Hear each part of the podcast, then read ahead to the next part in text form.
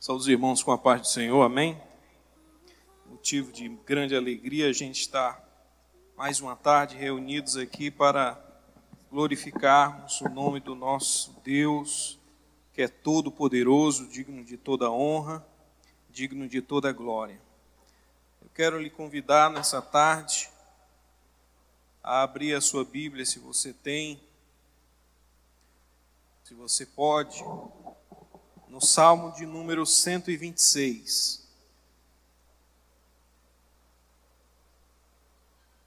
Salmo de número 126, a partir do versículo de número 1. Quero fazer uma leitura.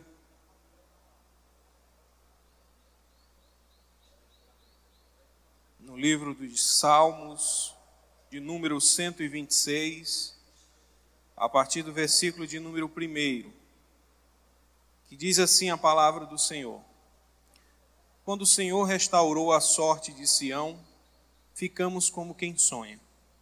Então a nossa boca se encheu de riso e a nossa língua de júbilo. Então, entre as nações se diziam: Grandes coisas o Senhor tem feito por eles. De fato, grandes coisas o Senhor fez por nós. Por isso estamos alegres. Restaura, Senhor, a nossa sorte como as torrentes do Neguebe. Os que com lágrimas semeia, com júbilo ceifarão. Quem sai andando e chorando enquanto semeia, voltará com júbilo, trazendo os seus feixes. Quero te convidar nesse momento também a fazermos uma oração para que o Senhor, nessa tarde, Ele possa, por intermédio da minha vida, ministrar ao teu coração. Deus querido, Deus amado, eu te apresento aqui a minha vida e a minha alma diante de ti, para que o Senhor possa ministrar por meio do teu Espírito Santo a cada homem, a cada mulher, a cada pessoa que nos assiste neste momento e aqueles que porventura irão assistir posteriormente. Que em nome de Jesus, Senhor, que o Senhor possa falar aos corações desses dessas pessoas que estão necessitando neste momento que a tua palavra, que é viva e eficaz, possa penetrar o coração de cada uma dessas pessoas e que o Espírito Santo possa fazer uma grande obra para a honra e para a glória do teu nome. Assim te oramos e assim por fé te agradecemos. No nome santo de Jesus. Amém. E graças a Deus.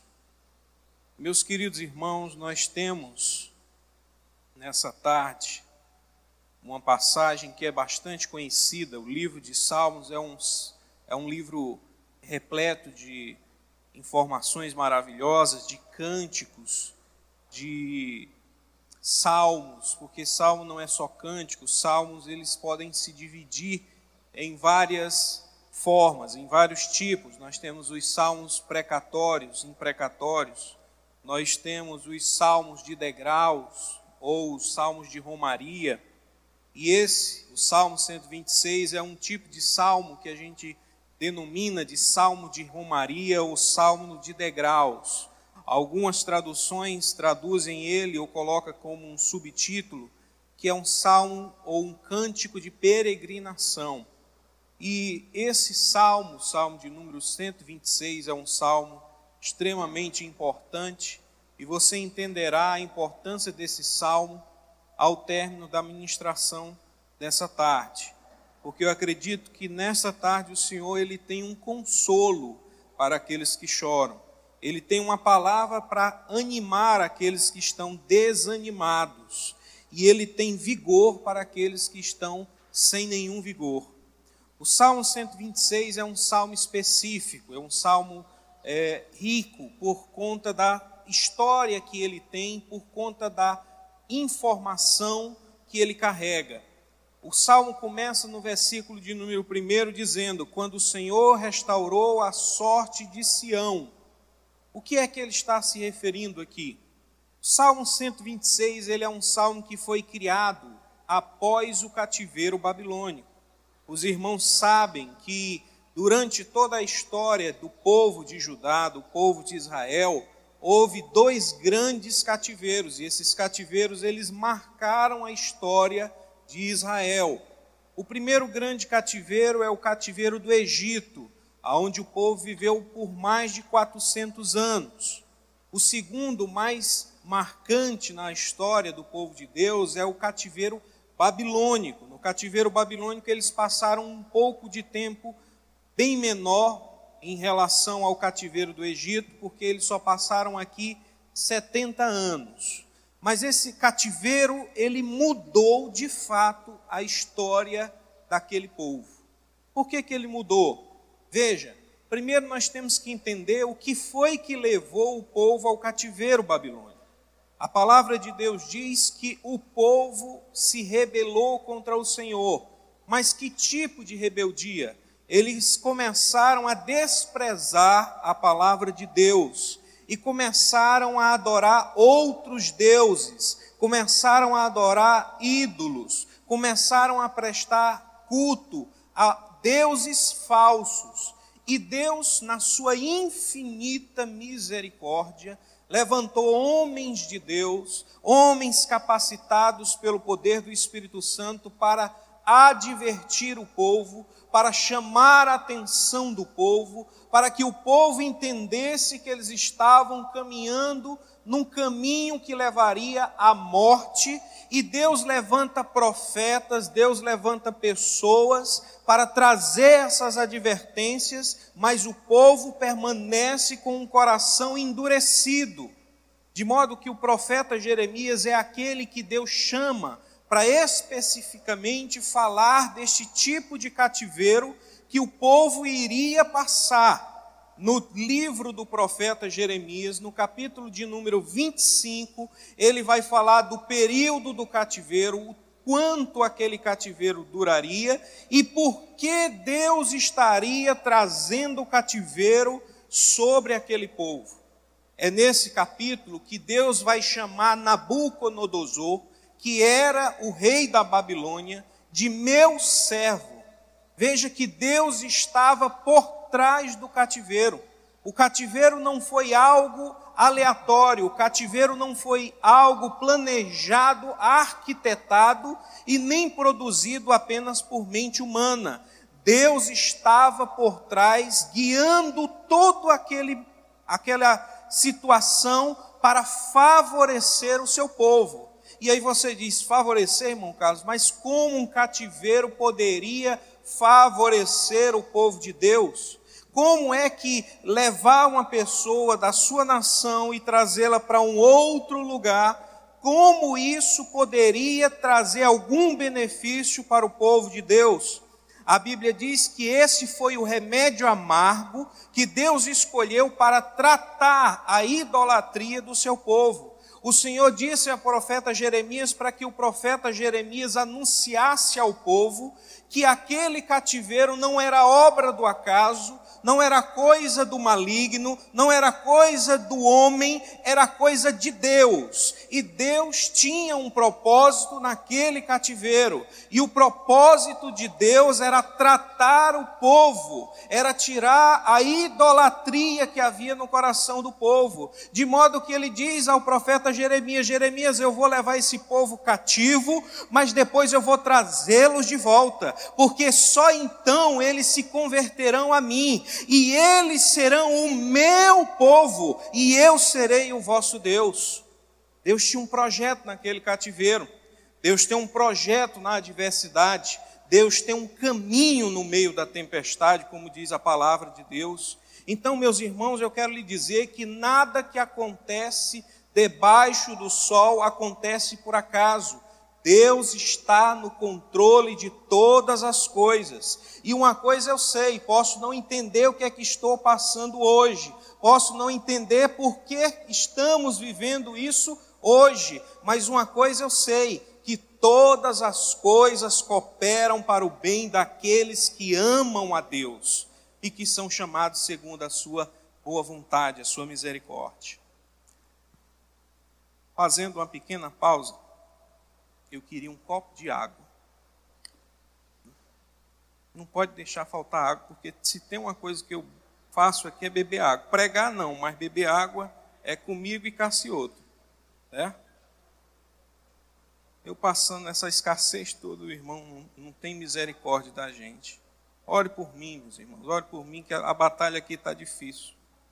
O irmão estava manietado aqui pelo inimigo, não deixava ele buscar água. Mas Deus, Deus já deu o livramento, vai chegar a qualquer momento. Amém? Voltando ao que eu estava dizendo, meus irmãos. Tem coisas na nossa vida que nós não compreendemos por que, que nós passamos. Mas é muito importante entendermos qual é o propósito de Deus. Eu digo isso por conta do que nós estamos vivendo neste momento, no, no plano mundial. No plano mundial. Uma doença se instaurou, uma situação. Amém, meu irmão. Graças a Deus.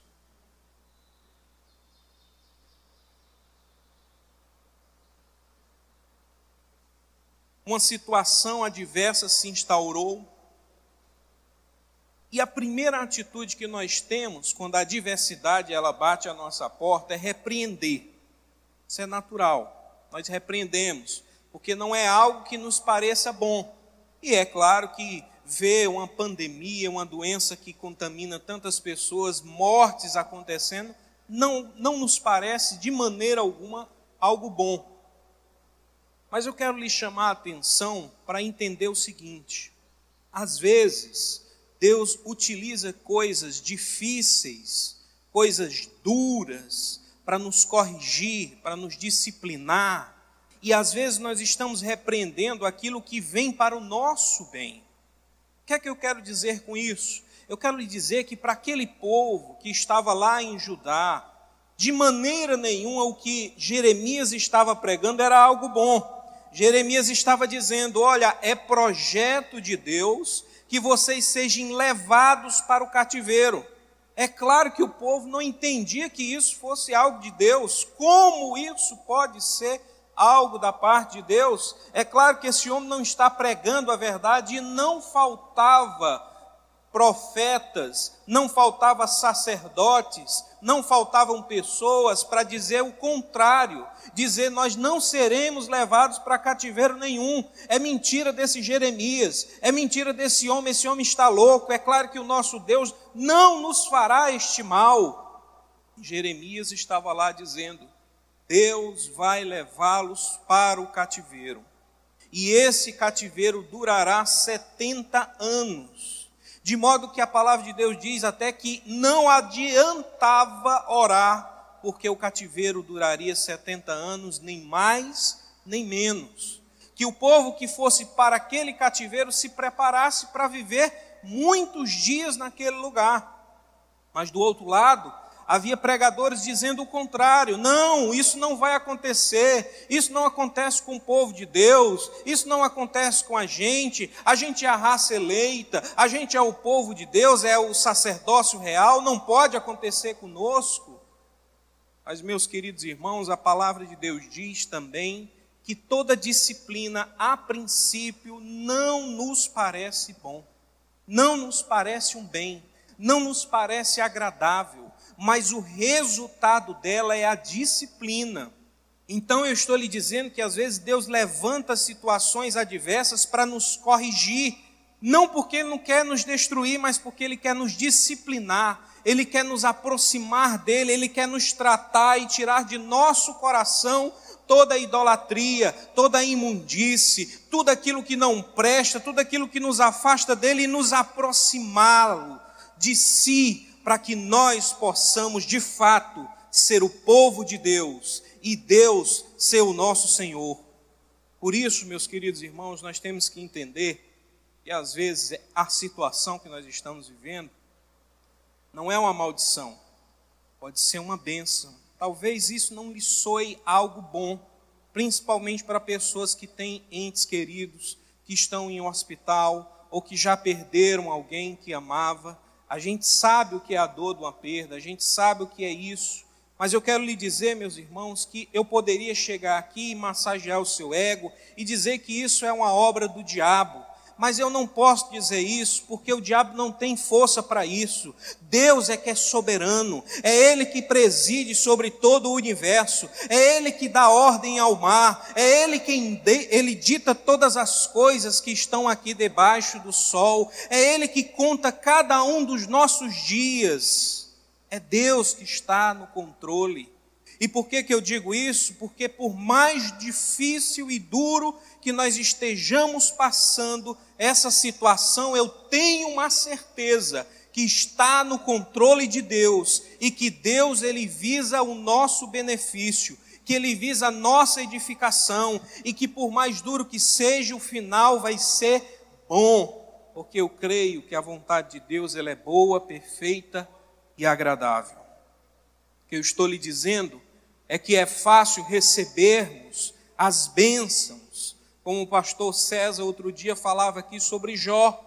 Jó recebeu todas as bênçãos de Deus e é muito fácil a gente glorificar a Deus pelas bênçãos recebidas. Mas quando a adversidade chega, a gente logo atribui isso ao maligno. Porém, a Bíblia diz que Jó recebeu a bênção, mas também recebeu a dificuldade, a perda. E a Bíblia diz que ele disse consigo mesmo e para todos que estivessem ali: Eu recebi do Senhor, eu vim nu do ventre da minha mãe, é no que eu tornarei para lá. O Senhor me deu e o Senhor tomou, bendito seja o nome do Senhor.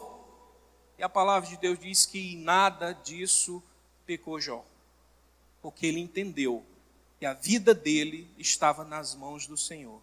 E que se as bênçãos vêm do Senhor, o castigo, a disciplina também vem. Ele entendeu que é Deus que está no controle, o inimigo não tem força para nos atingir se Deus não nos permitir. Meus queridos irmãos, essa palavra talvez você esteja pensando, o tema da mensagem é consolo para os que choram. E eu ainda não entendi porquê do tema, irmão Carlos. Porque, como eu estou te dizendo, esse povo, o povo de Deus, eles foram levados para o cativeiro babilônico. E foram levados naquelas circunstâncias mais adversas. O povo na sua terra tinha o templo, o povo na sua terra tinha os cânticos de adoração, o povo na sua terra poderia adorar ao seu Deus livremente, o povo tinha estabilidade, estabilidade financeira, estabilidade física, estabilidade de todas as formas, mas um dia o Senhor decidiu disciplinar. Mas não foi qualquer dia.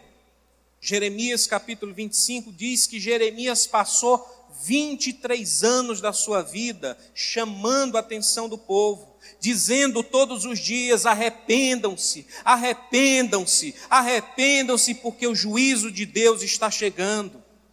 E quantos anos não faz que nós estamos aqui como igreja do Senhor dizendo ao mundo: arrependam-se, arrependam-se, porque o juízo de Deus está chegando. Então, o que está acontecendo hoje não é a calamidade, é um tratamento duro, difícil de Deus para corrigir, para disciplinar. Se alguém tiver que morrer, vai morrer, mas o fim, o fruto será bom. Eu sei que é duro, eu sei que é difícil, mas eu sei de uma coisa, meus irmãos: Deus está no controle de todas as coisas, e por mais duro e por mais difícil que seja esta palavra, eu creio que ela é a verdade. E não adianta eu pregar coisas para satisfazer o seu ego, ou dizer, não, meu irmão, isso aí é coisa do inimigo, vai se acabar. Não, eu digo que é projeto de Deus. Projeto de Deus para nos fazer mais fiéis a Ele, para nos tratar como Ele tratou o seu povo. Porque, meus irmãos, a Bíblia diz que Deus açoita, disciplina o filho que ama. Se você está preparado para receber as bênçãos, esteja preparado também para receber a disciplina de Deus. Ou você acha que o pai é aquele apenas que te presenteia?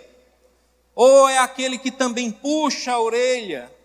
Meu querido irmão, não entenda essa situação como uma maldição, mas como um propósito divino de Deus para tratar a igreja, para tratar o mundo, para tratar pessoas, para que essas pessoas se convertam ao Senhor. E assim se cumpra a palavra de Deus, para que esse povo seja o meu povo e que eu seja o vosso Deus. Como eu disse, o Salmo 126 foi escrito após esse cativeiro. Porque eu, eu frisei essa questão? Porque entenda, o cativeiro ele foi determinado por Deus. Nabucodonosor é chamado de servo de Deus e tem um propósito no, no projeto de Deus na edificação do seu povo. O povo é levado para o cativeiro, alguns são mortos, outros são dispersados por toda a terra, e um grupo é levado para esse cativeiro, e lá nesse cativeiro eles vão viver durante 70 anos. E eu entendo que talvez nos primeiros dias aquele povo tinha um coração fervoroso, de que a qualquer momento aquele cativeiro iria acabar e eles iriam voltar para a sua terra. E aí passou-se alguns dias e nada aconteceu, mas o povo continuou orando, ainda tinha o conhecimento da Torá, ainda tinha algum conhecimento dos antigos louvores que eram cantados, e ainda se cantava, ainda se acreditava na Torá, na palavra de Deus, mas alguns meses foram se passando, Anos foram se passando e aquele povo começou a esmorecer, perder as forças, perder o ânimo, de tal forma que a Bíblia diz que até as harpas foram lançadas sobre as árvores. Ninguém queria mais cantar, ninguém queria mais orar, ninguém queria mais ler a Torá, a Bíblia. Por quê? Porque a esperança foi se esvaziando do seu coração. Estava muito difícil, estava muito doloroso, estava muito dolorido viver aquele cativeiro. Mas, meus irmãos, a Bíblia diz que Deus levou aquele povo por conta da sua ira. A, o pecado do povo acendeu a ira de Deus. Mas deixa eu te dizer uma coisa, eu muito me alegro porque a palavra de Deus diz que a ira do Senhor ela dura um momento, mas as misericórdias do Senhor, elas são as causas de não sermos consumidos, porque novas são a cada manhã a ira de Deus pode ter durado um pouco, mas a misericórdia de Deus dura para sempre. Meus queridos irmãos, a ira de Deus se levantou, levou esse povo para o cativeiro, mas o cativeiro tem dia para começar e também tem dia para terminar. O que eu estou te dizendo é que essa pandemia teve dia para começar e também tem dia para acabar, porque Deus está no controle de todas as coisas. Nada foge do controle de Deus. E aquele povo que viveu ali por 70 anos, talvez alguns deles não tinha mais nem esperança de que um dia eles pudessem regressar para a sua terra. Parecia um sonho distante.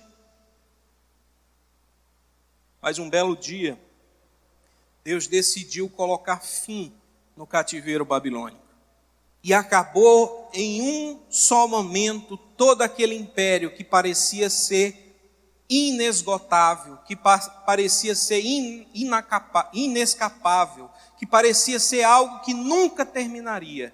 Deus colocou fim àquele cativeiro. E quando ele colocou fim, o povo pôde regressar para a sua terra. E quando eles regressam para a terra, o que eles encontram?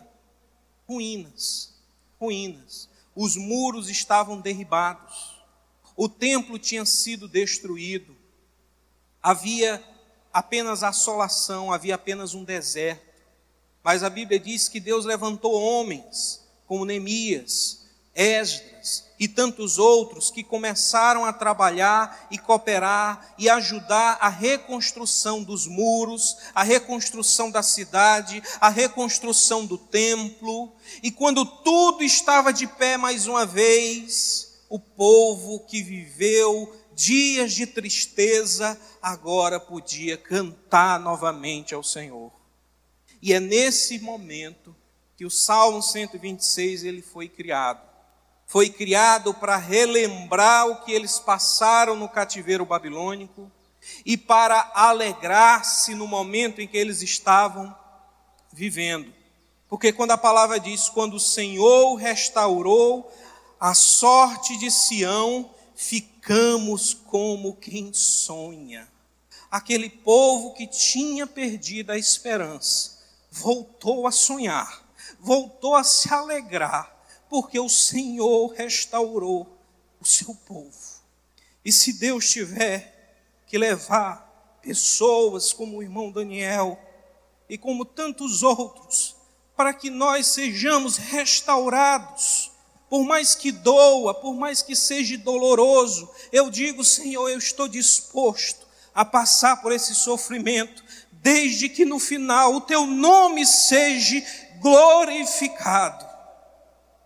E aí no versículo 2 ele diz: Então a nossa boca se encheu de riso e a nossa língua de júbilo.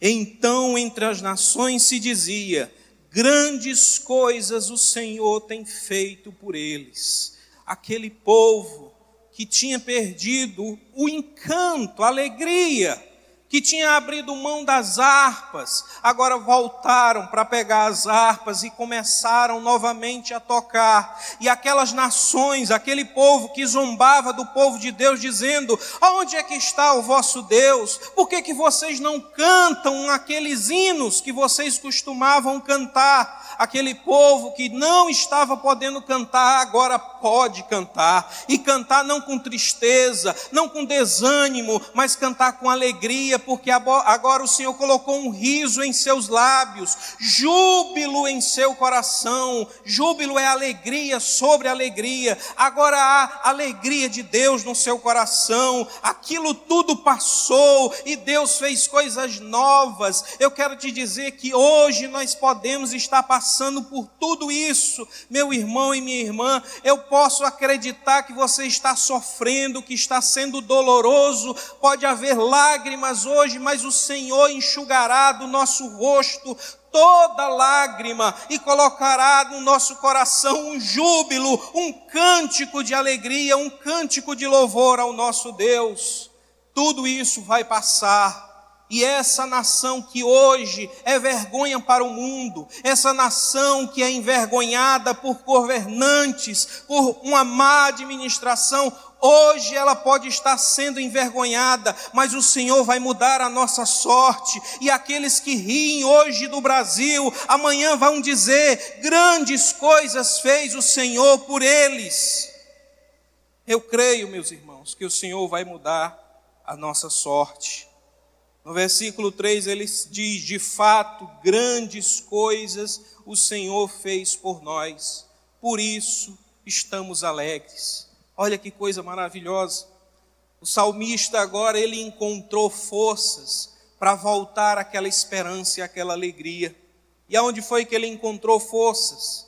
Talvez você hoje esteja procurando essa força. Você que perdeu o seu esposo nessa Covid, você que perdeu um familiar, uma pessoa que você amava e que hoje chora, que lamenta, que está triste, eu quero te dizer que há consolo para a tua alma, há consolo para a tua vida, e o consolo se chama Jesus. Jesus é o nosso consolador. O Espírito Santo de Deus é aquele que nos acalenta, que nos acalma, que nos dá alegria e esperança nos momentos mais difíceis da nossa vida.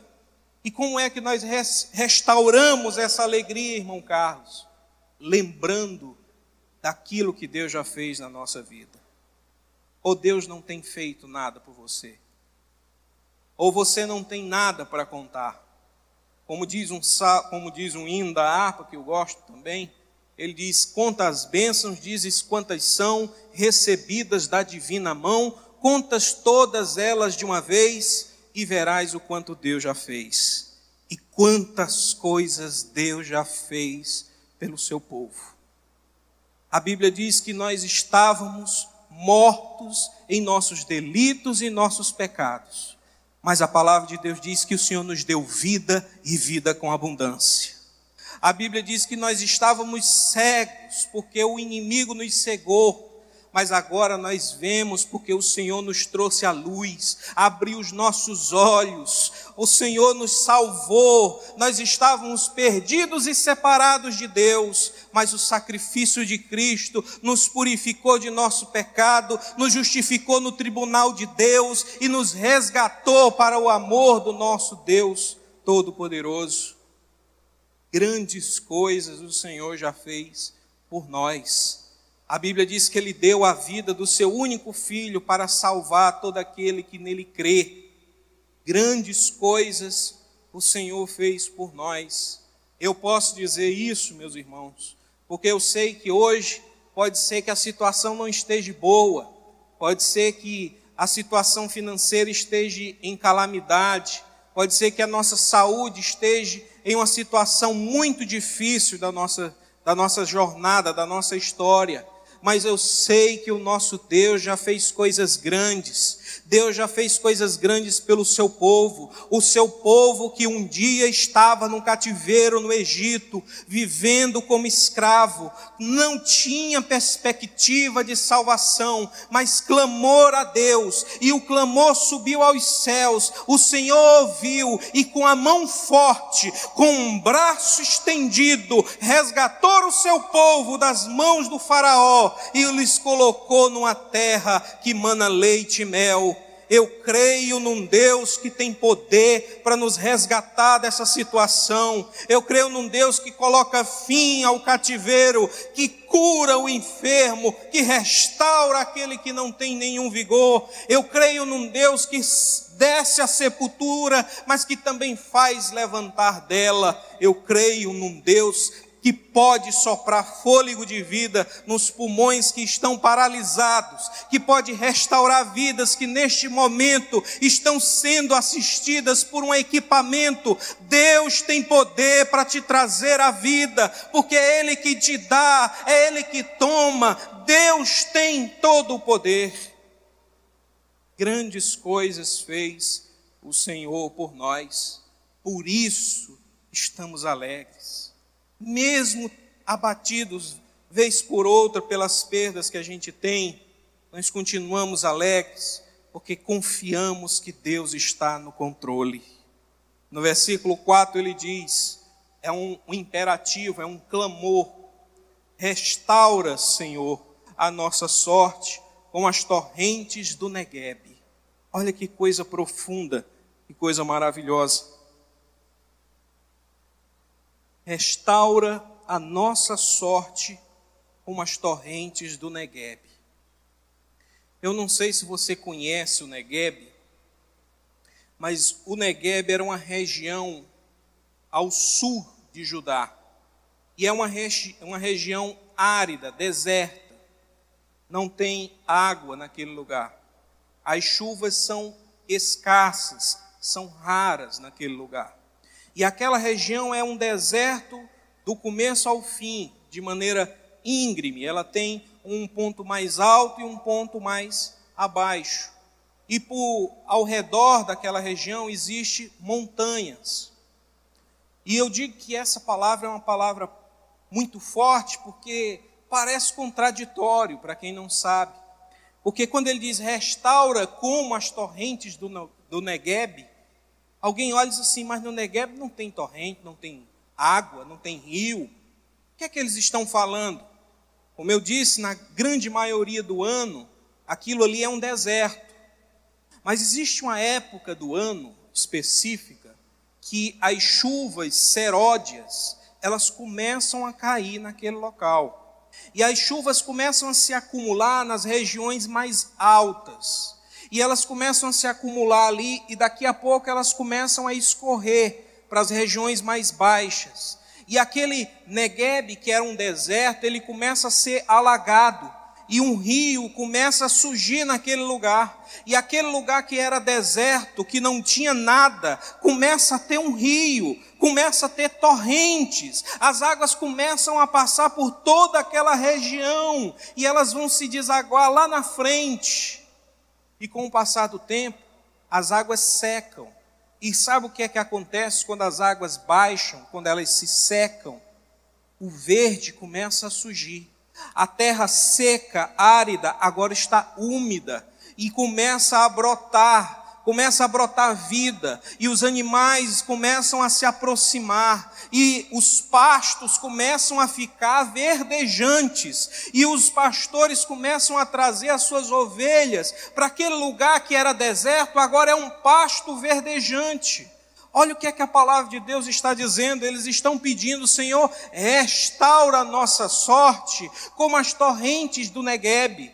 E que é isso que ele quer dizer, Senhor, transforma o deserto em um manancial, transforma o lugar onde não tem vida em um lugar de abundância, transforma o deserto em um pasto verdejante. Meus irmãos, quem é o homem que pode fazer isso? Quem é a inteligência que pode administrar um deserto e transformá-lo em um oásis, em um lugar bom de se viver, um lugar bom de se alimentar, os pastos verdejantes. Quem é que pode transformar deserto em um manancial? Eu te digo, Deus Todo-Poderoso tem a capacidade de transformar o deserto em um manancial. Deus tem a capacidade de transformar deserto em pasto verdejante. O que eu estou te dizendo é que hoje as igrejas do Brasil, as igrejas no mundo estão desertas, mas o Senhor já começou a derramar as suas águas seródias. Essas águas já estão correndo e quando tudo isso acabar, aqui que é deserto, aqui que está deserto, não tem nada, vai estar cheio, cheio de vida, cheio da graça, cheio do Espírito Santo, porque o Senhor vai transformar deserto em manancial, vai transformar lugar deserto em pasto verdejante. Se hoje está vazio, amanhã vai estar lotado, porque Deus tem todo o poder. Se os teus negócios aqui na terra estão desertos, porque a pandemia te prejudicou financeiramente, deixa eu te dizer, chegou a hora de você lançar a sua semente. O que é que você está dizendo isso, irmão Carlos? Eu estou dizendo que é hora de investir. Investir, mas quem é que vai investir num momento como esse, irmão Carlos? Num momento de dificuldade, eu estou te dizendo, é hora de investir, é hora de investir agora, enquanto está deserto, porque a chuva vai vir. E a Bíblia diz o que? Eclesiastes diz: lança o teu pão sobre as águas, e depois de muitos dias o achará. Então eu estou te dizendo, prepara as sementes e começa a lançar essa semente, porque a chuva vai cair, as águas vão correr, e aonde está deserto vai vir manancial de Deus. Aonde não tem, Deus vai trazer. Aonde está árido, Deus vai fazer transformar-se em um pasto verdejante. Hoje nós estamos chorando, mas vai vir o momento que nós vamos cantar ao nosso Deus, que nós vamos glorificar o nosso Deus, porque grandes coisas fez o Senhor por nós. E já para finalizar, versículos 5 e 6, ele fala dessa semeadura porque os que com lágrimas semeiam, com júbilo ceifarão. Os que saem andando e chorando enquanto semeia, voltará com júbilo, trazendo os seus feixes. Meus irmãos, essa é uma palavra profética para minha e para a sua vida. Hoje você pode estar chorando, mas nem por isso chegou a hora de parar é hora de semear.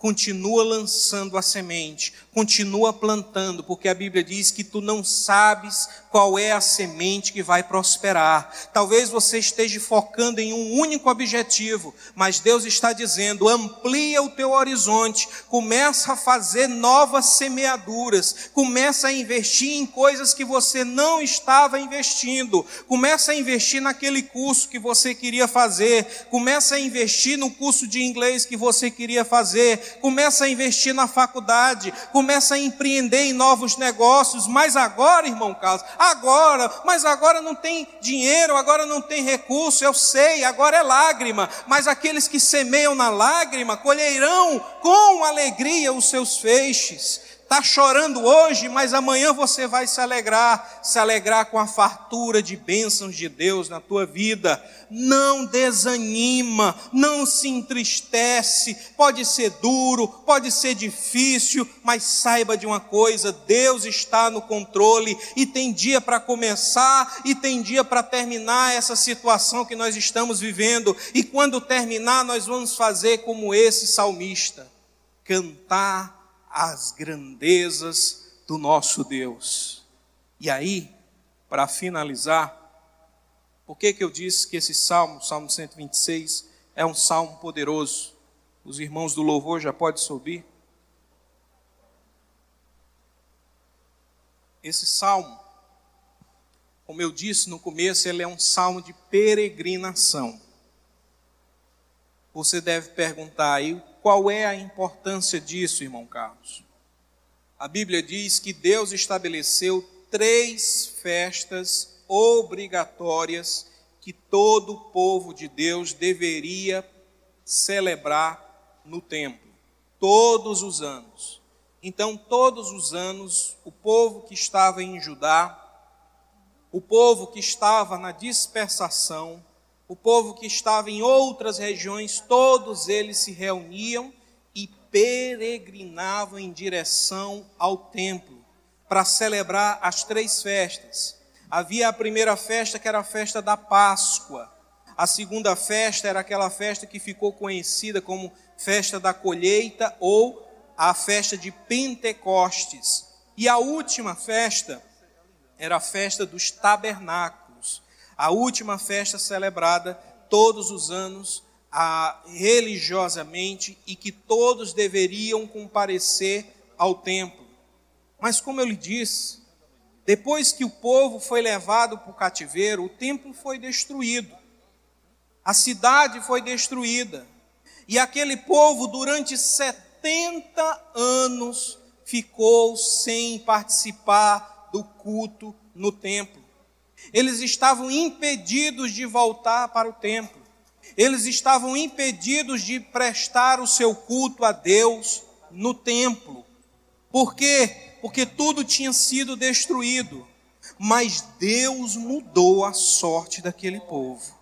E o templo foi restaurado a cidade foi reconstruída e o povo que estava impedido voltou voltou para celebrar o nome do Senhor. Eu estou te dizendo que esse salmo ele é poderoso, meu irmão, porque é um salmo de celebração, é um salmo de memorial, é um salmo que marcou a vida daquele povo para que aquele povo entendesse e guardasse na memória que tudo aquilo que eles passaram foi muito doloroso, mas Deus colocou um basta, Deus colocou um fim naquilo e agora eles podem regressar, podem voltar a celebrar o nome do Senhor. Eu estou te dizendo, meu irmão, prepara a tua harpa, prepara o teu cântico, porque as lágrimas serão enxugadas e você vai cantar e glorificar o nome do Senhor novamente no templo. O Senhor vai te dar um novo cântico, ainda que você esteja no tremedal de lama, no fundo do poço. Deus tem a capacidade de te resgatar, de te tirar do fundo do poço, te colocar sobre a rocha e te dar um cântico novo, um hino de glorificação ao nome do nosso Deus. Esse salmo é um salmo de consolo, para que você acalme o seu coração e saiba que Deus está no controle e que ainda que você não saiba quando esse cativeiro vai acabar, eu quero te dizer que hoje quem chora amanhã será regozijado pelo Espírito do Senhor. Por isso, eu quero te convidar nessa tarde a cantarmos juntos. E logo em seguida eu vou fazer aqui o apelo para que Deus possa ter tocado nessa tarde nos corações que estão nos assistindo e que você entenda que nada foge do controle de Deus, que Deus é soberano e que Ele pode fazer grandes coisas.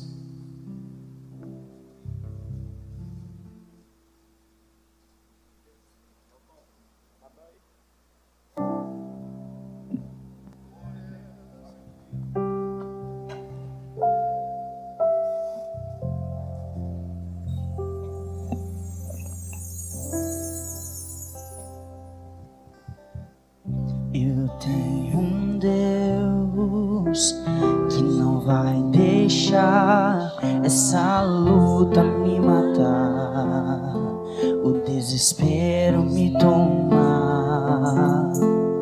Por mais pressão que seja, a situação, o controle ainda está na palma de suas mãos. Eu tenho Deus, eu tenho Eu tenho um Deus que não vai deixar essa luta me matar, o desespero me tomar. Por mais pressão que seja a situação, o controle ainda está na palma de suas mãos. O choro dura uma noite, mas a alegria ela vem pela manhã. Eu creio, eu creio. O choro dura uma noite, mas a alegria ela vem pela manhã. Eu creio, eu creio. Que a figueira não floresça não haja fruto na vide, que o produto da oliveira minta, todavia me alegrarei, todavia me alegrarei, todavia me alegrarei.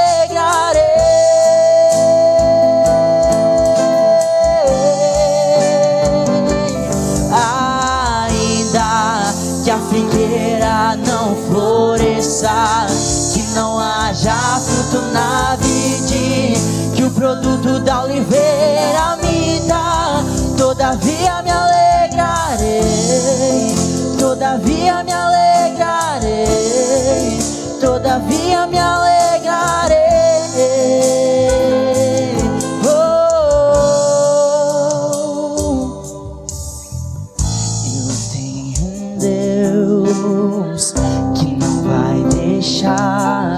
Essa luta me matar, o desespero me tomar.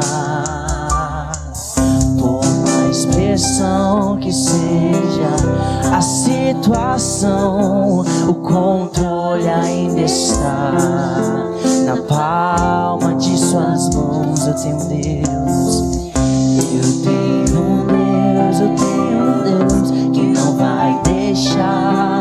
essa luta me matar, o desespero me tomar.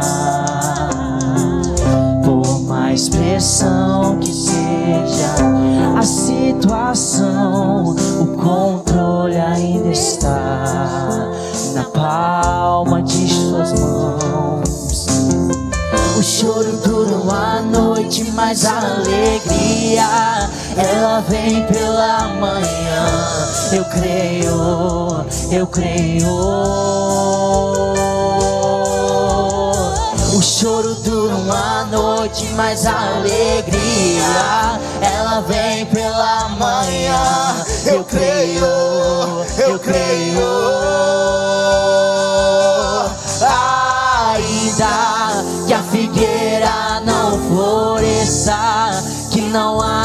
Fruto na vide, que o produto da oliveira me dá. Todavia me alegrarei, todavia me alegrarei, todavia me alegrarei.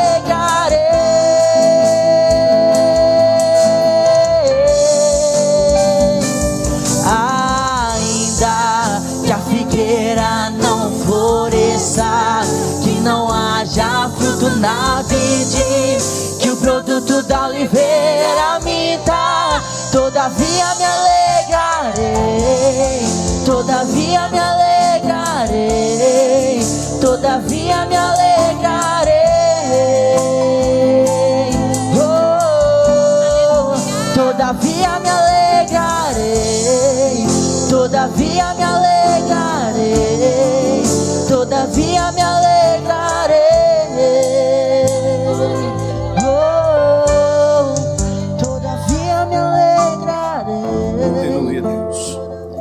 Aleluia, Deus. Meus irmãos, eu gostaria que você tivesse essa fé, a fé de Abacuque, A fé daquele que entende que Deus tem coisas grandes e maravilhosas para nos dar. Que Deus nos abençoa com ricas bênçãos dos céus todos os dias. Mas uma fé também que entende que, ainda que a figueira não floresça, ainda que as ovelhas do rebanho sejam roubadas, saqueadas, ainda que não exista mais gado no curral, ainda que todo o nosso sustento, todos os nossos recursos sejam tirados de nós, todavia me alegrarei no Deus da minha salvação. Que você tenha essa fé, essa fé que acredita e que confia que hoje podemos chorar, mas que nós confiamos que o Senhor irá restaurar a nossa sorte. E que aquele lugar que está deserto agora vai ser enchido e preenchido da graça de Deus. Se você nessa tarde ainda não tem uma aliança com Deus, eu te convido nessa tarde a colocar o seu nome aí no chat e dizer: Eu aceito ao Senhor Jesus como o único e suficiente Salvador da minha vida. Se você ainda não confessou o nome do Senhor Jesus, essa é a oportunidade, a oportunidade que o Senhor está te dando, ainda de longe, mas que você pode se pronunciar aí para glorificar o nome do Senhor, para dizer: Eu aceito ao Senhor Jesus como único e suficiente Salvador. Se você que está distante do Senhor, distante dos caminhos, porque a tristeza, a angústia te afastou, hoje é noite, hoje é tarde para você voltar, para você ser restaurado então coloque também o seu nome se você quer se reconciliar com o Senhor. Se você que está acompanhando essa live quer aceitar a Jesus ou se reconciliar, coloque o seu nome aí. Nós vamos estar orando por você. Nós vamos estar glorificando ao nome do Senhor pelas bênçãos derramadas sobre a sua vida e entendendo que somente o Senhor pode nos consolar diante dessa situação tão difícil que nós estamos passando. Gostaria também de reforçar aqui aos irmãos que sobre a questão dos dízimos e das ofertas, né? A gente vai estar aqui até o até que horas, João Lucas? Até encerrar. Encerrar, vamos encerrar a cinco minutos. Né? É. Os meninos vão louvar, mas não vão louvar a tarde inteira, né? Então vai terminar às 15 horas como é decretado pelo, pelo prefeito, pelo governador. Então, até às 15 horas, o João Lucas está dizendo que nós vamos estar até, até, até às 17, perdoe. Mas eles não vão ficar cantando até às 17, não vão? Já vai dar, 17 horas. Então, até às 17 horas, nós vamos estar aqui. Se você tem o dízimo, oferta, você passa aqui. Está naquele negócio que a irmã falou: drive-thru certo?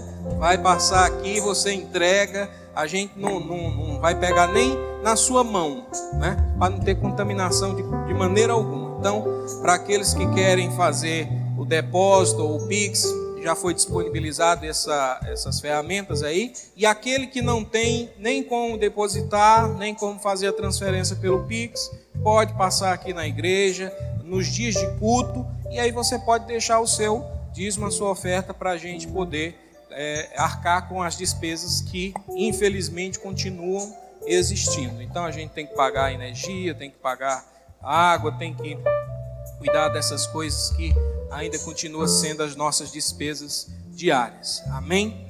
No mais, é isso. Acabou os recados, João Lucas? Acabou. Então, hã? amanhã tem devocional. Que horas? às 18 horas, online, daquele jeito, né? cheio de graça e de poder de Deus. Amém? Os irmãos vão ficar aqui louvando até às 17 horas. Até às 17 horas. Né? Vale ressaltar isso. E eu quero orar agora também pela sua vida.